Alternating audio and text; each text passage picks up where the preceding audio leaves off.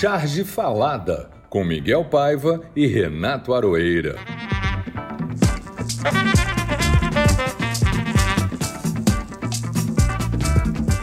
Bem-vindos todas e todos ao Charge Falada 36. Todo mundo bem? Você está bem de saúde, Miguel? Muitos dos meus amigos são coetâneos, têm minha idade, estou com 67 anos ou perto disso, e vocês sabem que os planos de saúde vão ficando muito caros a partir de uma certa idade. Miguel e eu sabemos disso porque somos sócios atletas da coisa. Já estamos nessa certa idade. Os preços de planos são proibitivos e inacessíveis, porque as faixas são 3, 4, 5, 10 mil reais, é, dependendo da sua idade. Então, cada vez mais sêniores acabam optando pelos planos feitos para eles. E você sabe, o SUS está sendo sucateado nos últimos anos, de, é, deliberadamente, e a questão são as internações. Numa certa idade, você talvez precise. A maior parte dos planos de saúde para velhos tem que adotar a mesma estratégia econômica que o famoso Prevent Senior adota. O atendimento é ambulatorial, porque se internar vai ficar proibitivo, caro demais. É justamente o que eles não têm. Bom, isso era o que a gente achava, que era só uma brecha de mercado devido à distorção que o capitalismo produz nas coisas e transformando saúde mercadoria, etc. Mas nessa semana nós vimos o depoimento da advogada Bruna Morato na CPI e vimos que a coisa é muito pior do que a gente podia imaginar. A gente viu o rosto do horror. O problema, Miguel, é que saúde, quando é mercadoria, é qualquer coisa menos saúde. Você tem coragem de ficar doente com um plano desses, Miguel? Olha, antes de tudo, eu queria dizer que foi de um otimismo da sua parte nos chamar de sócios atletas, entendeu? Porque realmente eu acho que não temos mais saúde para isso. Mas eu acho que é mais fácil virar super-homem só adoecer perto de uma pedra de criptonita. Aliás, bom nome para um plano de saúde desses. Ficar doente num país como o Brasil não é um bom negócio. Morrer talvez seja, sem terrorismos. Esse governo necroliberal valoriza a morte e despreza a vida. E assim tem sido, como foi há algum tempo para os governos nazistas. Um bom plano de saúde que realmente te salva e não te esfola tem que ser como o de alguns países europeus mais desenvolvidos, ou seja, o público, ou como o SUS, se pudesse crescer e virar a garantia de vida do brasileiro. Será que isso um dia vai acontecer? E antes que eu me esqueça, viva o SUS! Viva o SUS, Miguel! Mas digo o seguinte para você: eu tô sem plano já há algum tempo, e a minha companheira também, e o SUS, na verdade, acaba sendo uma fonte de, de garantia, uma, é uma segurança. Mesmo com sucateamento, você ainda consegue achar o atendimento necessário. Em emergências, o SUS é muito bom. Realmente a dificuldade maior é a internação porque você começa a ter dificuldade com vagas e tal, e dependendo do tipo de coisa. Mas isso é porque foi sucateado. Porque, na verdade, boa parte desses planos de saúde metidos à besta aí, eles usam as estruturas do SUS para internar seus pacientes é. também. O meu pai, meu pai, que já faleceu há muito tempo, ele, ele tinha plano de saúde ligado ao Hospital da Aeronáutica, que ele, era, ele tinha sido da FAB e tudo, mas quando ele tinha alguma coisa, ele ia ao Miguel Couto. Não tinha o menor problema, entendeu? E era super bem atendido lá. O SUS, como me disseram, o SUS não pergunta isso e como em qualquer dos lugares do mundo que adota a saúde universal, o SUS não pergunta quem você é, não pede um documento, ele não quer nada, ele simplesmente te atende. E depois é que vai preencher a sua ficha. Ao contrário dos lugares onde a medicina é, é comércio. Exatamente. Bom, vamos lá. Esse e outros assuntos que marcaram a semana foram registrados pelos chargistas de todo o Brasil e serão tema do nosso Charge Falada. E começamos, né, Aroeira, com a sessão que a gente gosta muito, da frase falada. A frase falada. Esta semana, esta semana temos uma frase campeã. Vai lá, diga, porque ela é sua. Olha, essa frase não tinha, não tinha como não ser óbito também é alta. Frase ouvida nos corredores da Prevent Senior. Óbito também é alta. Que, na verdade, é o resumo de tudo aquilo que a gente estava falando na nossa apresentação do programa hoje. A saúde como mercadoria, em algum momento, não é, bar...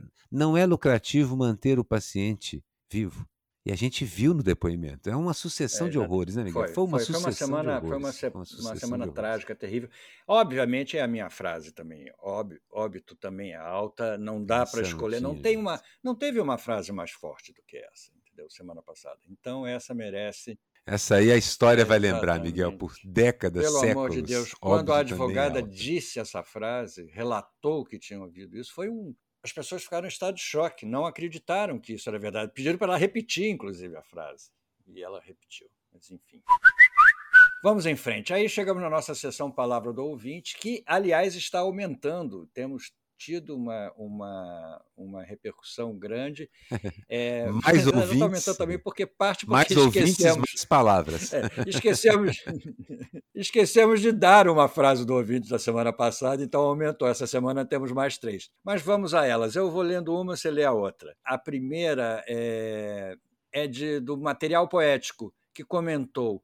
Eu fiz parte do júri da seleção do Salão de Piracicaba este ano. E esta charge ao lado, que é a charge que ganhou, que ganhou o prêmio, do Bolsonaro falando para os microfones que eram é, escovas de limpar latrina, esta charge, ao lado da caricatura da Cláudia Kfouri, quebraram tudo. Muito bom, foi muito boa. É, então é, uma, é um comentário aqui de um post que se chama Material Poético, que a gente Eu, não sabe eu diria para você, material poético, eu tô achando que é de um cartunista que a gente já entrevistou aqui. Ah, pode ser, pode até ser. é. Sim, é ele mesmo, eu tenho certeza absoluta de que é. Em Flor 2021 comentou aqui com a gente. Estou na espera, fiquei emocionada com a leitura do meu comentário, que foi lido na, na outra semana, né? E, ah, moro na cidade de Klagenfurt, não sei se é assim que se pronuncia. Aquele abraço da Áustria, lide-se. Ótimo, maravilhoso. O outro é, é do Modia, da Modias, eu acho que é Mo, Mo, Mo, homem ou mulher, eu não sei, 04, que comentou. A gente está chamando esse cara de Pinóquio, mas o Pinóquio era de uma bondade e ingenuidade muito especiais, porque, na verdade, era um tronco de madeira exatamente o contrário do que estamos assistindo. O desenho do Bennett é maravilhoso, e amanhã, cedinho, vou ouvir o que ele acha de tudo isso. Esse desenho do Bennett é muita areia para aquele trator do agro e tóxico e muito tóxico. Bom, o Sumpção, Sumpcão, comentou: o Alberto Bennett arrasa demais. Levei um susto quando mencionaram meu comentário. Eu gosto do quadro novo da Utopia, do, do Aro Cartoon. Tem que ser uma charge do Pinóquio também, achando ruim de ser comparado com o Bozo. Agora, toda categoria profissional animal reclama quando é comparado com o Bolsonaro. De palhaços a todos ratos, os gatos, todos os reclamaram, ratos, inclusive os Pinóquios todos. Os ratos reclamaram Exatamente. muito. Bom, nós íamos ter um convidado aqui que, ao contrário de todos os depoentes da, da CPI, estava louco para falar. Não entrou com habeas corpus no Supremo, eh, não tentou escapar, não tentou não comparecer. Ele simplesmente não conseguiu comparecer à nossa, à no- ao nosso podcast. Então, eh, ele vai ficar por uma próxima ocasião. Nós, nós vamos avisar a vocês, não vamos nem anunciar quem, quem foi. E passamos adiante. É isso, Aroeira? Eu entrevisto você e você me entrevista. Isso, perfeito. Só para lembrar que eu conferi, parece que o material poético é mesmo o Alves, que nós, com quem nós conversamos. Ah, Eu- então, agora eu não me então, lembro se a gente conversou com o Alves aqui ou se a gente conversou com o Alves no, no Távola, no nosso É, não não sei. É, É, Gostei dessa ideia. Seja o que for, vamos trazer o Alves de novo. Mas eu tenho quase certeza que o material poético é dele. É, sobre o nosso convidado, assim, eu acho, eu acho assim, ele é um craque. É impressionante. Eu ficava vendo os desenhos dele, engra- são engraçadíssimos, engraçadíssimos mesmo. Ele tem umas sessões, ele faz muito cartão de gaúcho, gaúcho grosso, então mas aquele negócio é genial. Só que ele não conseguiu entrar nas nossas duas ou três, três alterna- alternativas aqui de salas de, de conversa. Mas vamos trazê-lo a próxima semana, talvez. Vamos, vamos, vamos, vamos. Mas nesse momento vai vamos, ficar- vamos ficar um com o outro mesmo aqui. Eu e Miguel, solos. O momento Narciso. Então tá, então vamos, Aroeira, ao seu momento Narciso. Hoje você pode se expor totalmente ao seu momento Narciso. Eu Vamos lá. escolhi uma charge como meu momento Narciso, que não é a minha charge mais vista ou ou comentada da semana e tal, mas é uma charge que eu gostei de fazer porque era sobre aquele Rolex que tanta polêmica causou na CPI. Afinal de contas, de quem é esse Rolex? Quem comprou o Rolex para dar para quem? E eu fico imaginando, deve, deve ter muito relógio caro e outros presentes menos detectáveis rolando nesse enorme porão de negociatas que se transformou o governo que queria combater a corrupção, que dizia que combatia a corrupção. Então eu desenhei um relógio Rolex. É um desenho de um relógio em perspectiva, é Rolex, dá para ver pela coroinha, pelo, pela marca. Ele não tem ponteiros. E você vê uma série de pegadas caminhando no círculo do relógio na direção contrária à dos ponteiros do relógio que nem estão lá. E é o Bolsonaro que está produzindo essas pegadas, caminhando para trás permanentemente. A sensação que dá desde o começo do governo é que a gente luta contra essa volta permanente para trás, para trás, para trás, para trás. Então essa foi a charge que eu escolhi. E a sua, Miguel? A minha charge tem a ver com o que a gente assistiu essa semana, do, do, os depoimentos sobre a Prevent Senior. E, e depois eu vi uma charge muito parecida com a minha, só que de um outro ângulo, que é a entrada do campo de concentração de Auschwitz que tem que tinha uma frase escrita numa grade, num gradil em cima do portão, dizendo assim: o, o trabalho liberta, só o trabalho liberta. Essa era uma frase de, escrita em, em alemão eu botei é, substituir, botei tratamento paliativo e embaixo botei uma placa dizendo Prevent Senior, como se ali fosse a entrada da Prevent Senior. Tratamento ambulatorial. É, foi... Eles normalmente não internam. É. é. exatamente. Eu fiquei sabendo disso hoje, que é ambulatorial, exatamente. Mas isso ficou, deu para aplacar um pouco a minha indignação com que a gente assistiu em relação à Prevent Senior. E eu me questiono aqui os outros planos de saúde, né? Nós falamos sobre isso. Os outros planos Nós de saúde é, já apareceu um outro hoje que estão questionando também a maneira de tratar Na verdade, idosos. a questão é que não é lucrativo. O que é caro é a instalação hospitalar para a internação. O tratamento ambulatorial você praticamente gasta só com medicação, o aluguel de uma, de uma área que você possa esterilizar e o plantonista, que geralmente é um médico jovem recém-formado. Não é que eles recebam mal, mas assim, é um médico jovem, um médico recém-formado, formado há pouco tempo, que está disposto a trabalhar horas e horas ali e tal. Isso é lucro. Se você começa a internar os seus pacientes, você não tem mais lucro. Então eles preferem, e isso eu não estou exagerando, Miguel, eles preferem que o cara morra do que continuar pagando. É, e eles, em alguns casos eles preferem. E eles era a norma também, é, é, a noção de que você distribuir o kit sem internar era muito mais barato do que internar. Você não precisa gastar é, dinheiro, ele vai tomar em exatamente. casa. E se ele morrer lá, ele não entra na estatística é, do hospital. Pode até entrar na estatística de Covid, mas não na estatística do plano de saúde. O plano de saúde, pelo contrário, vai ter uma, uma, uma performance de altas impressionantes. E é o que eles alegam, né? Quando você para e pensa assim, mas é possível que uma mente, que médicos participem disso? A gente tem visto nos últimos anos que é perfeitamente possível que eles participem. E disso. a gente tem visto também que a história já mostrou outros momentos da nossa vida que isso aconteceu. Exatamente. Então, quando esses caras reclamam da gente chamá-los de fascistas e nazistas, eu não sei por que eles reclamam. Eles latem, balançam o rabo, mordem como se fossem fascistas. Então, para mim, basicamente, são fascistas. Exatamente. Nazistas e fascistas. Exatamente. A charge do coleguinha que viralizou.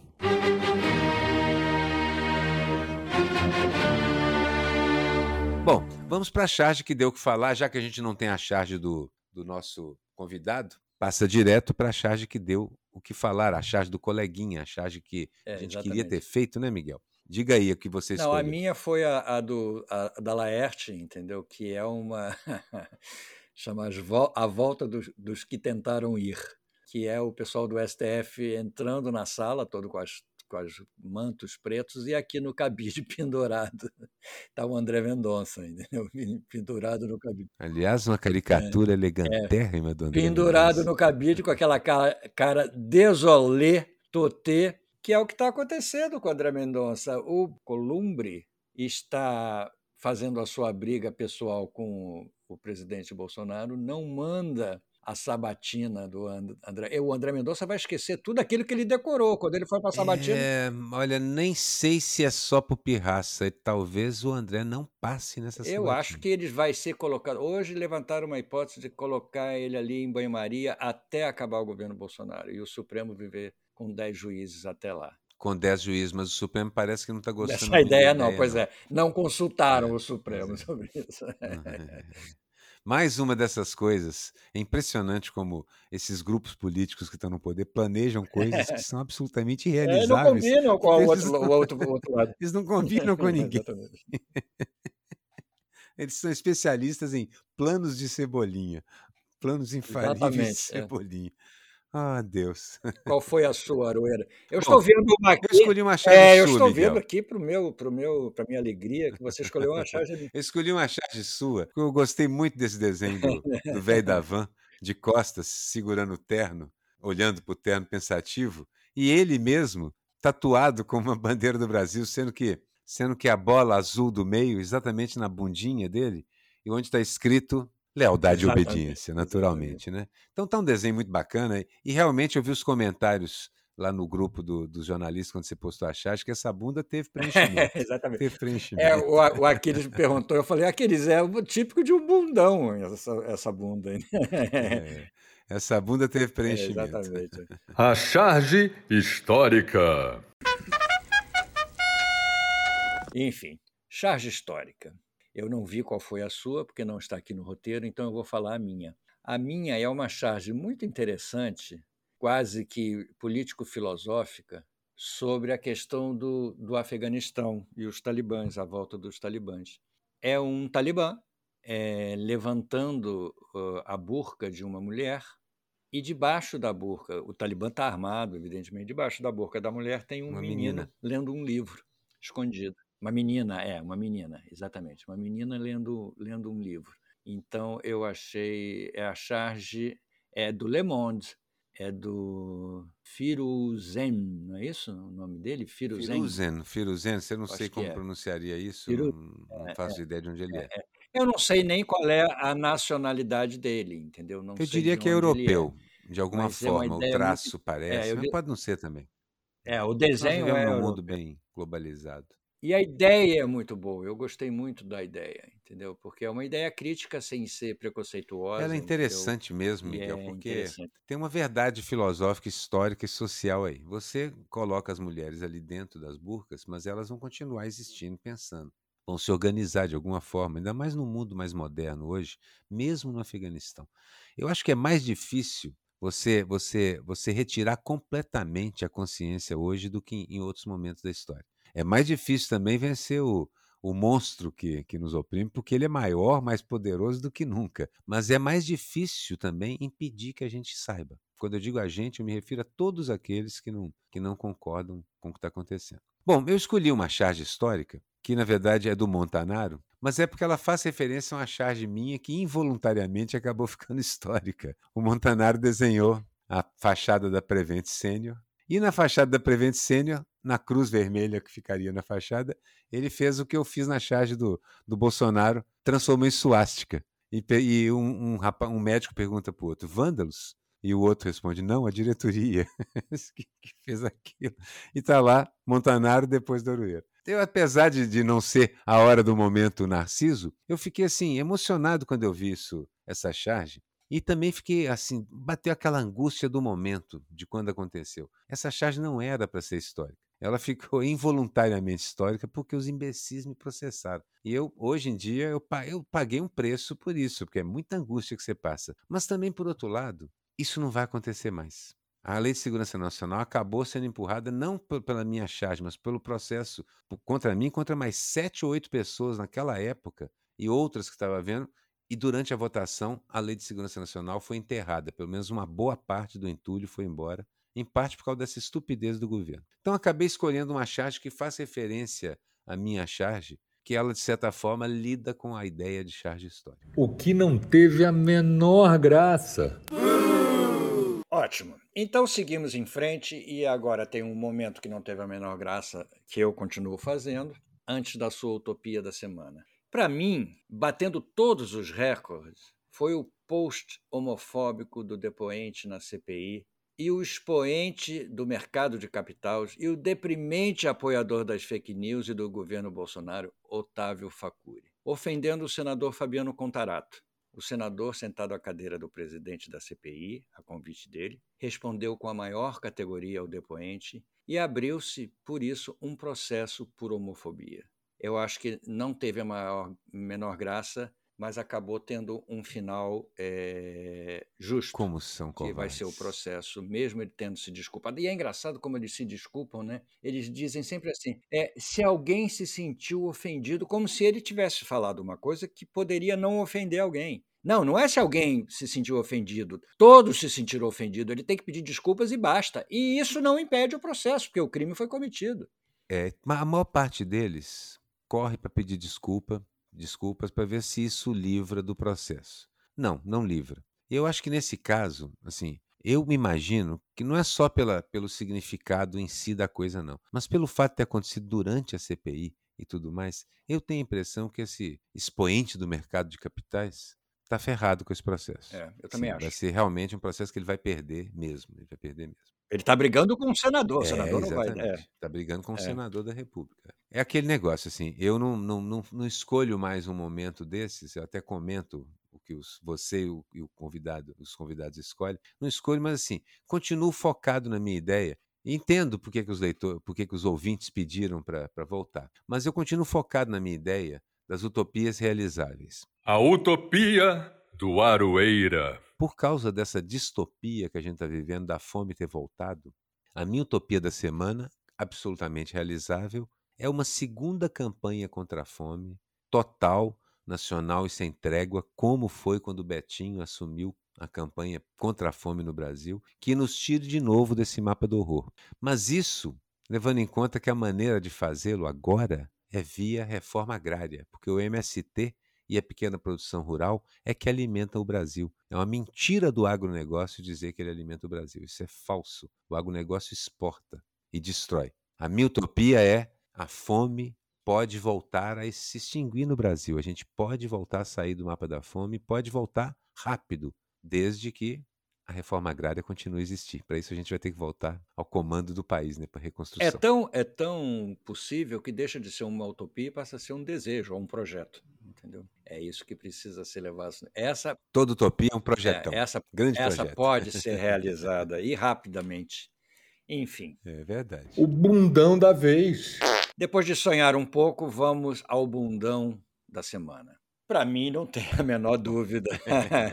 Já vi quem você escolheu. É o Otávio Facuri, aquele expoente do mercado de capitais, entendeu? Que pela atitude nojenta, não só é, é, no post homofóbico, como no seu discurso inicial, inicial, valorizando sua cor branca, seus estudos em escola americana, sua formação em duas línguas e seu sucesso no mercado de capitais. Eu respondo a essa rápida, é, esse rápido currículo do senhor Otávio Facuri com o meu enjoo. Não vou nem chegar a vomitar, mas com o meu enjoo. O meu bundão da vez, embora não seja a mesma pessoa, é basicamente a mesma pessoa que é o Otávio Facuri. É o Leandro Narlock, jornalista, metido historiador, autor daquela série da História Politicamente Incorreta, que escreveu um artigo dizendo que trazia verdades que o incomodaram a militância e começa a falar um monte de asneiras meritocratas, querendo dizer que até a escravidão uma questão de meritocracia, porque sinhás ficaram ricas e prosperaram Gente, como é que. durante a É inacreditável.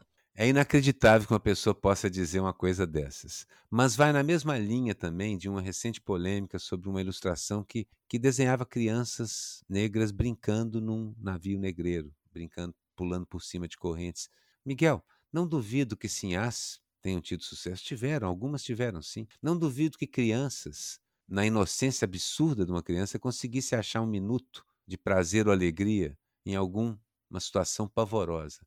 Mas aquilo é o inferno. Aquilo é o inferno. O cara escreveu um artigo dizendo que ia trazer verdades que incomodavam as militâncias, porque na verdade mudavam o cenário que elas pintam. Como isso pode mudar o cenário? O Narlock se, se refere a sinhás que prosperaram nos seus negócios. Ok. Por que ele não fala então também daquele monte de jornalista no século XIX, jornalistas negros, tipógrafos, escritores que fizeram, que construíram, na verdade, a luta pela abolição? A gente sabe que o branco, Narlock, a gente viu, tem uma novela passando onde, onde a gente estava conversando ontem, assim, é como se, estava é, é, conversando com a Andréa ontem no programa, gente, a novela sobre o Império é como se Dom Pedro II fosse um abolicionista. Não, Dom Pedro II não era um abolicionista.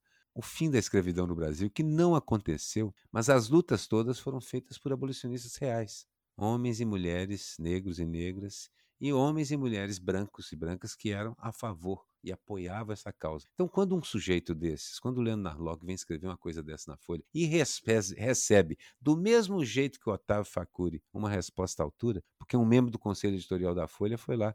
Foi. Eu vi hoje. Dissecar o artigo dele e contar que não só o artigo era racista, mas a Folha também estava sendo ao assumir a publicação daquilo, como se fosse algo razoável. Não é. A mesma coisa aconteceu com Facuri levou nas fuças a resposta elegantérrima, absolutamente lúcida e clara, definitivamente resolvida, do senador. O caso do, do, do Narlock é típico é, do comportamento dessa direita, que tem por hábito, o péssimo hábito, de generalizar o particular. É claro que existem fatos isolados, como as algumas sinhas que se deram mal, ou as crianças brincarem, porque as crianças não carregam em si na memória o sofrimento todo não deu tempo ainda. Tanto assim. É, né? exatamente. É. Agora, é, é isso, esse generalizar o particular é de uma má fé, entendeu? Uma má intenção totalmente condenável. E mesmo assim, Miguel, olha, devia ser momentos muito raros, porque assim, a gente sabe que a criança sofre terrivelmente. E, e viver, viver na escravidão, oh meu Deus, é, é, a gente não sabe o que é. E um cara feito Narlock tenta dizer para o mundo que não era nada. Um sujeito feito Facuri tenta dizer que ele não. Assim, essa é como você falou. Se eu ofendi alguém, pelo amor de Deus, só de dizer isso ele já ofendeu todo mundo de novo. Ofendeu mais uma vez. E ontem, no meio de toda aquela discussão sobre o, o Facuri e a, e a e aquelas coisas todas, falou-se muito da Alemanha que o Supremo Tribunal permitiu que o, o nazismo chegasse ao poder. Quer dizer, é uma coisa que passa na memória recente deles essa ideia de que eles se estabeleçam enquanto regime aqui no Brasil. É preciso que a gente tome muito cuidado. Pois é. O que a gente está combatendo, então você vê, não é só um idiota sentado na presidência da República e sua família. Não. Tem um monte de idiotas em tudo que é área profissional, área da atividade humana, botando as cabecinhas de fora, dizendo assim: agora é bacana ser idiota, eu sou idiota e sou idiota publicamente. Não é não. Para azar desse pessoal, a maré está virando e está voltando a ser canalice, ser canalha. Está voltando a ser canalice, ser canalha. Já era tempo. O Bolsonaro pode não ser até um, um, uma ameaça a ele pessoalmente tão concreta, mas quem está em volta dele, é, é, compondo o governo dele, é que me preocupa. Eles são muito perigosos. São perigosos, mas também tem uma coisa a nosso favor. Eles são burros são. feito portas. São, claro. Pagando mico. Por falar em burros feito portas, Exatamente. agora é hora do pessoal que paga mico. Paga mito, muitas e muitas vezes paga mito porque paga mico porque está pagando mito. E a maior parte dos frequentadores aqui dessa sessão é exatamente isso. E esse que eu da, Fala, Miguel, dessa semana não está pagando o mico, está pagando um papagaio, entendeu? Que é o papagaio de pirata, o bobo da corte Luciano Hang, pela sua performance patética na CPI. Eu acho que ele, ele ali ele achou que estava sendo protagonista de um grande espetáculo político circense, entendeu? E que estava ele, ele chegou muito debochado. Ele tra que um, um popular, uma pessoa popular, trate os, senadores pelo nome, eu acho absolutamente normal que uma pessoa sente ali e chame o Renan de Renan. Mas este senhor, que segundo eles é um empresário de sucesso que emprega mais de 20 mil pessoas e com um salário médio de 4.500 reais, que eu achei que já é uma mentira, mas ele... Sub, subemprega a maior parte Exatamente. Deles. Tratar os senadores desse jeito, ou é um excesso de burrice, ou é um excesso de arrogância, Bom, entendeu? O, então, o Luciano realidade... é realmente imbatível. Imbatível nessa, nessa coisa. Ele é imbatível como bobo da corte. Só que ele é o João Bobo da corte, porque também você empurra, empurra, empurra e é difícil de cair. Ele, como você falou, transformou a CPI num circo, mas eu imagino que tudo em volta dele seja um circo. A casa dele deve ser um circo, o café da manhã dele deve ser um circo. Porque o cara já acorda de verde e amarelo. Exatamente. Assim, puxa, é aquilo que você desenhou na sua charge. Por a cama, o lençol deve ser. Na verdade, sim, ele é tudo, deve é tudo em volta dele, é aquela, aquela exasperação. Como é que é? O, o, o, o patriotismo é o último refúgio dos canalhas. Mas no caso do Luciano Hang, é um refúgio tão elaborado esse patriotismo dele que é o refúgio de um grande canalha, de um excepcional canalha. Me, deu, me veio a ideia de fazer, de desenhar a casa do Luciano é, Hang, o, a gaiola onde ele mora. Ficar enjoado com as cores. é, exatamente. O meme que viralizou. E lá está ele de novo no meme.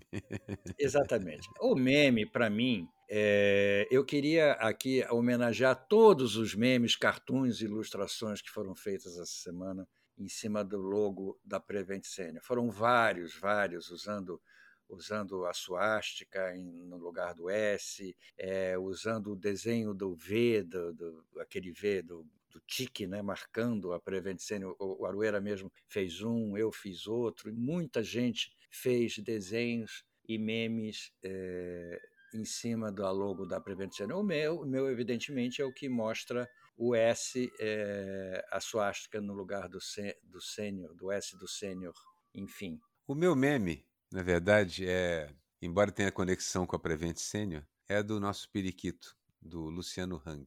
É do sensacionalista que eu, quando eu vi isso na semana passada, adorei. Luciano Hang vai forjar sua própria certidão de óbito para não depor na CPI. Achei que era perfeito perfeito para a situação. É maravilhosa. Após a notícia de que teria fraudado a certidão de óbito da própria mãe, o Sindicato dos Vilões Caricatos emitiu uma nota repudiando. E continua, o texto continua repudiando a performance do, do Luciano Hang. É impressionante. Eu acho que as pessoas diziam que não valia a pena convocá-lo. Toda a gente já sabia que ia acontecer isso, mas eu acho que foi importante para a gente saber quem são, quem são essas pessoas que estão é, é, que são valorizadas pelo governo Bolsonaro. É isso. O Luciano. Esse Quem ontem... são essas pessoas que se valorizaram durante o governo Bolsonaro e passaram a se comportar como se fossem os modelos de retidão do Brasil? Luciano Hang, o dono do Madeiro, esse pessoal da Prevent Sênior, os maiores escravocratas, exploradores, gente sem coração, agora se arvoram em ser as pessoas boas do país. E os Ou filhos, como eles gostam de se chamar, né? do Bolsonaro. Os, os homens de bem. Os homens de bem. É, eles insistem em dizer isso, os homens de bem. Engraçado. É, é... Você é um homem de bem, Aroeira? Ah, eu não tenho nada, Miguel. Eu não sou um homem de bens. eu não sou um homem de bens, exatamente. Eu não sou um homem de bens. Enfim, foi ótimo. Lamentamos a lacuna do nosso programa sem o nosso, sem o nosso convidado mas a gente conseguiu é, é, levar o programa adiante, esperando que a gente se divertiu, a gente se divertiu e a gente espera que na próxima semana ou o Bier ou outro qualquer, esperamos que o Bier consiga se conectar, que peça o auxílio luxuoso do seu filho. aqui, ó, fica o um recado para o Bier aqui, ó, Bier, olha só, você está costeando alambrado, hein, Bier? Você está costeando alambrado e não está achando a porteira. Mas é uma Exatamente. figura fantástica, a gente tem que trazê-lo, porque ele é um craque, é um craque, é um grande, é um grande artista, um grande cartunista. Vamos trazê-lo.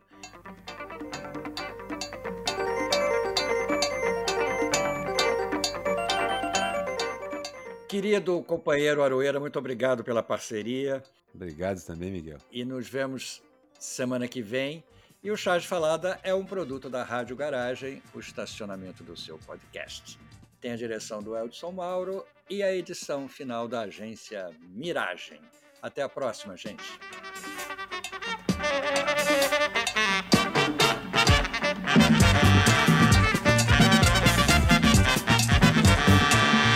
Charge Falada, com Miguel Paiva e Renato Aroeira.